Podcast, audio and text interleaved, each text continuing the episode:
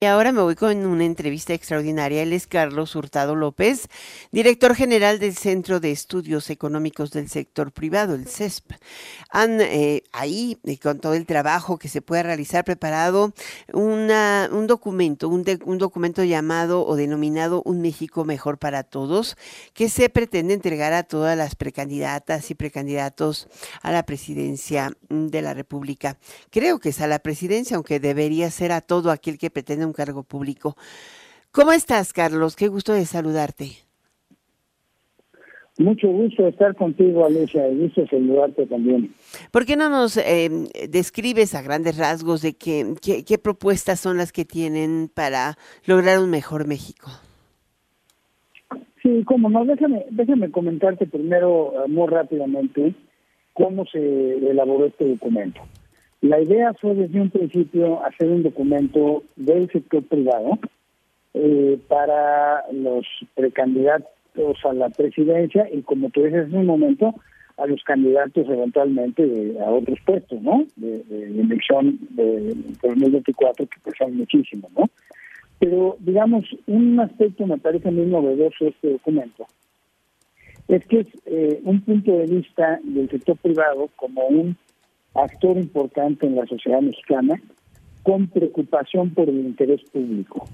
Es decir, no es un documento, eh, digamos, en donde de posición para los intereses gremiales del sector privado, sino es el sector privado eh, proponiendo políticas públicas por el interés por el bien público, ¿no? Eso es importante.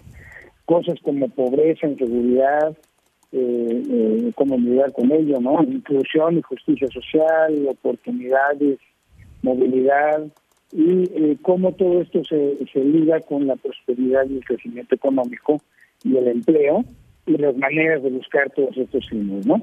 Entonces, eh, pues ya, ya lo que pregunta más específicamente, mira, tiene tres capítulos.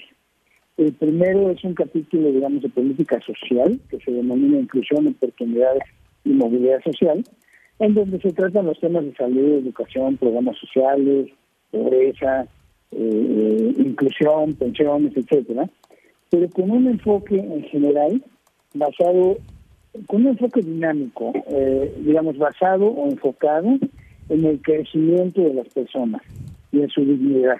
¿Me explico? Es decir, cómo la, la educación puede cooperar a estos fines mediante el capital humano. Eh, o la salud o los programas sociales, cómo, cómo deben, desde nuestro punto de vista, incluir eh, mecanismos, los programas sociales, para no nada más para aliviar la pobreza, sino para poder salir de ella eventualmente, ¿no? Digamos, ese es el enfoque que se, que se sigue. Y en la parte de inclusión está eh, contemplado, más allá de la inclusión financiera, la inclusión de género, también el emprendimiento. Es decir, que las eh, micro, pequeñas y medianas empresas y los emprendedores pues tengan chance, tengan oportunidad de ser parte del segmento más grande de la economía, no nada más que se queden ahí chiquitos de apoyados, ¿no? Sino que crezcan y sean más productivos. Muy bien. Y sí. No, no, no, te estoy escuchando. Luego tenemos otro capítulo que es bien grande, que es economía y calidad de vida, ¿no? Como, Incluyendo comercio exterior y medio ambiente.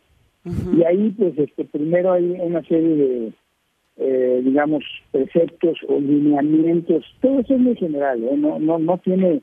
No son tan llenos de, por, de datos pormenorizados o así, ¿no? No, no, no, son orientaciones de grandes líneas. Eso es lo que es, ¿no?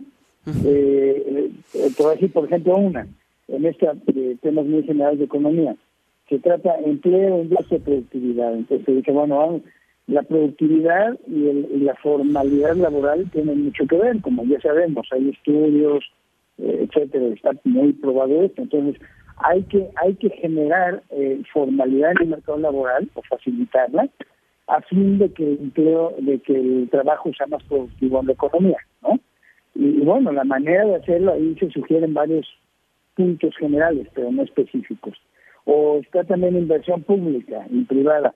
Bueno, que la inversión pública y privada tienen que ser complementarios entre sí, no sustitutos, ¿me explicó? Ok, no una y la otra, sino las dos, ¿no?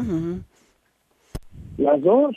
Pero además la inversión privada, y eso tú me lo vas a decir, la inversión privada siempre es mayor, con capacidad mayor que la inversión pública, porque esta está limitada por el pago de impuestos.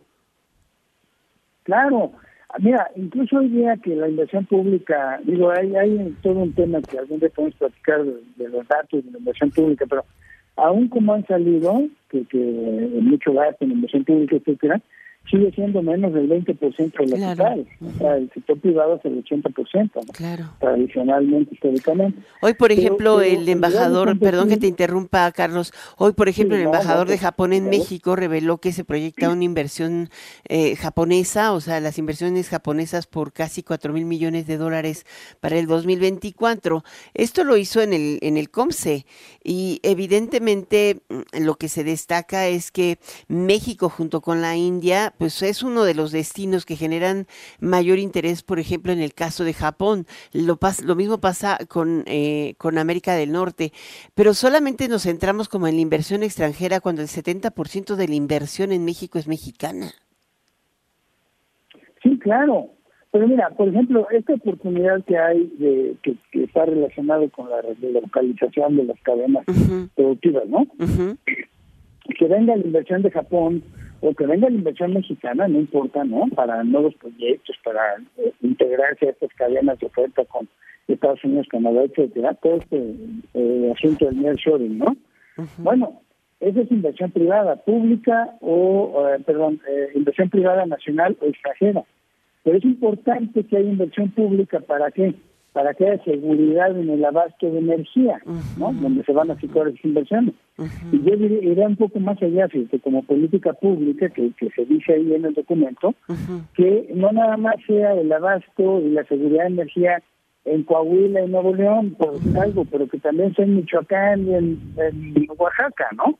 este Porque si no, no va a llegar la inversión ahí, ¿verdad? Esta nueva inversión y, que haya las condiciones, digamos, sociales y políticas favorables, no nada más en la nuevamente, pero también en el uso de esto. ¿no? Pues hay una serie de preceptos generales respecto a esto. También que tiene que haber una mejora regulatoria, tenemos que tener mejores regulaciones, ¿no? Y más certeza. Podemos tenerla muy buena, pero si la cambian a cada rato, quién sabe. Bueno, eh, es, es una propuesta que viendo hacia adelante, ¿no? Oye, Charlie, Carlos Hurtado, porque el, el documento es amplio, ¿dónde lo podemos leer? Bueno, mira, hay, hay una hay una página, en, la página del CCE, del Consejo Económico Empresarial, y en la del Centro de Estudios Económicos del Sector Privado, está el documento entero ahí y unos documentos un poco más de divulgación que son infografías. ¿no? Pero en las páginas ahí está y, todo, ¿no? Es amplio y trata muchos temas. Ay, yo no, ahí en la página del CC está la su página del CESP. No, son diferentes, pero en las dos está. Ok, pero mejor en la del CESP. Pues muchísimas gracias por estar con nosotros. ¿Te parece que, por qué no vamos haciendo una, una disección segmentos por segmento? Para que nos vayamos entendiendo de qué, qué propuestas tiene el sector privado, porque sinceramente eh, eh, a veces cuando oímos las mañaneras nos parece que todo parece negado o negable, pero en realidad son propuestas alcanzables para todos y que darían una mayor posibilidad de generar empleo y mejores condiciones de vida. Creo que eso es que hay que tenerlo enfrente y, y pues si hay una propuesta, leerla, ¿no? Muchísimas gracias por estar con nosotros, Carlos Hurtado. Muchísimas gracias a ti, Alicia, y también un saludo muy afectuoso. Uno, grande. Gracias, Charlie. Hasta pronto.